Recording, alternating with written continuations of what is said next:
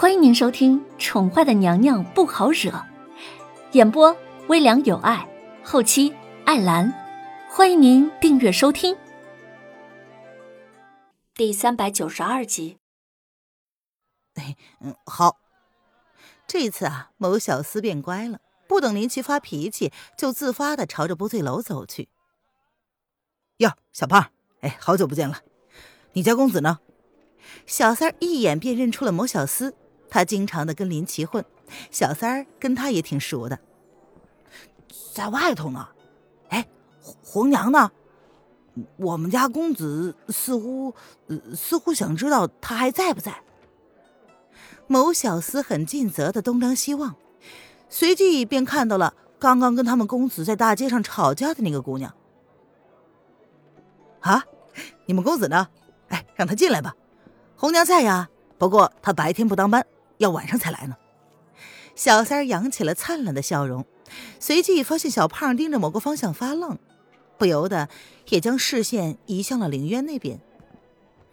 只见凌渊勾唇，手里举着一杯清茶，似笑非笑的看着他们，似乎已经发现他们在盯着他看了。哎，三哥，那个姑娘是什么人呢？某小厮往门口方向看了看，随即转过头来。他吞了口口水，用手背轻轻的拍了拍小三的手臂，低声的问道：“他，哦，就是个普通客人吧？你你问这个做什么呀？”小三看了林渊一眼，并没有发现有什么蹊跷。不过机敏的他还是发现了些许的猫腻。小胖呢，一向是跟着他们家主子的，该不会……那个林公子就站在门口吧？呃，哎呀，嗯，没什么，没什么。呃呃，三哥，嗯，你先忙。闻言，某小厮尴尬的笑了笑，随即便朝着门口的方向走去。嗯，公子，红娘有在，呃，不过现在不当班。哎，公子，我在里面看见了刚刚那个在大街上跟你吵架的姑娘，我们还是走吧。真是冤家路窄。若是让公子看到那个姑娘的话，不知道公子会不会又冲上去跟她挑衅呢？在不醉楼若是打起架来，那那可是要赔很多很多银子的。哎，为了保险起见，还是劝公子离开吧。啊，有在啊，拿进去看看吧。真是好久都不见他了。本公子呢，嗯，倒是有些想他。林奇闻言。整理了一下自己的衣领，他挺了挺身，十分骄傲的就迈步走了进去。哎哎，等等等等等啊，公公公公公子，你你没听我说吗？那那个姑娘她……某小厮想要阻止，可是却来不及了。林大公子已经大摇大摆的、趾高气昂的走进去了。嘿嘿，林公子果然是你呀！小三扬起了笑容。亲自将林奇迎上了二楼。哎，先等等啊！哎，小三儿，你说红娘在，怎么不见她呀？林奇故意当做没有听到自家小厮刚刚说的话，又问了林奇一遍。啊，那个红娘现在虽然在，不过很少出来见客了，哎，只是偶尔。呃，不过林公子是我们的老顾客，如果是你的话，我想红娘应该会见你才是。小三儿怎么会不知道林奇跟他们主子的关系呢？林奇当初喜欢林主子，甚至跟主子称兄道弟。红娘特意交代要对林奇客气点小三儿自然知道客气点是什么意思。啊，他现在不管这不醉楼了？怎么会这样呢？林奇闻言倒是有些惊讶了，他顿时忘记了自己来的目的。哎，倒不是不管。不醉楼开了分店，前些日子呢，红娘一直不在京城，所以将不醉楼交给了我打理。这不醉楼在离国的分店重新开张了，生意一直不错，不过还是需要红娘去照应的。呃所以，小三儿对林奇倒是并没有隐瞒实情。本来不醉楼是红娘打理，其他铺子呢都是文公子打理。如今文公子失踪，红娘不得不监管其他的铺子。自然无法长时间在不醉楼出现。也对啊，人往高处走，人之常情嘛。林奇闻言笑了笑，似乎是想起什么似的，他嘴角挂起了一抹幽冷的笑意。林公子，还是先上二楼坐着吧，我这就让人去通知一下红娘。小三笑了笑，他并没有发现林奇的异常。也好，林奇点了点头，随即状似无意的转过头，他四周看了一圈，一眼就注意到了这个坐在靠窗户边上的女人。林奇选择上二楼，因为二楼能够看清楼下所有的地方。小三儿跟林奇闲聊着：“林公子啊，这些日子去哪里了？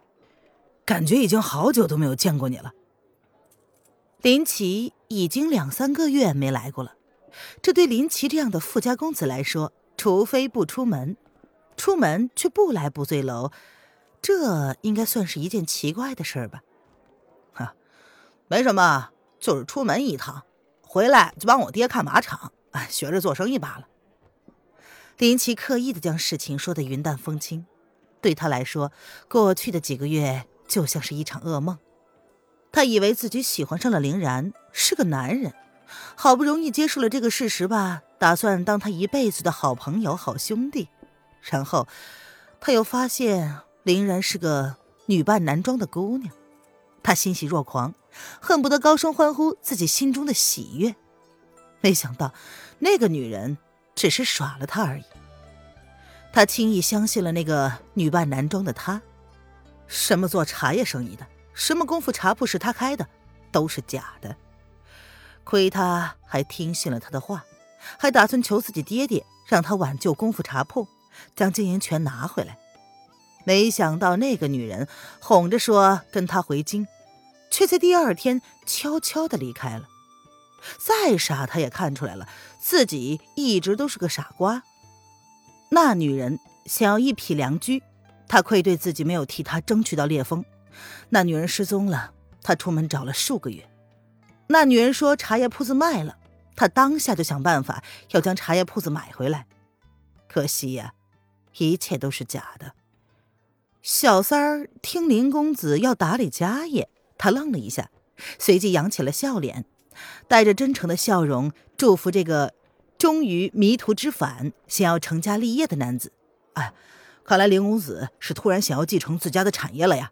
这是好事啊，那恭喜林公子了。好多谢，哦，来壶酒吧。呃，你们店呢，现在出了什么新花样啊？林奇闻言问道，他的眸子却是盯着楼下的某个地方。那女人只是来喝茶的。哎，当然，公子先等等啊，马上就好。小三笑得不卑不亢。眼前这个看起来瘦弱的男子，可是南方最大马场的继承人，日后他们会有合作的地方。不得不说，他得需要对林奇刮目相看。比起有些人到了三十而立之年，却还是只懂得花天酒地的公子哥们而言，林奇才二十多岁，他就自己能想通，已经算是很好的了。嗯，好。林奇淡淡的笑了。不醉楼依旧是京城最热闹的地方，二楼已经坐满了人，有些人他认识，有些人则是有些陌生。想起曾经的自己，天天流连此地，如今却有种恍若隔世的感觉。公子，你你看见没？那个姑娘，她就坐在那儿呢。某小厮一直将注意力放在楼下的那个姑娘身上。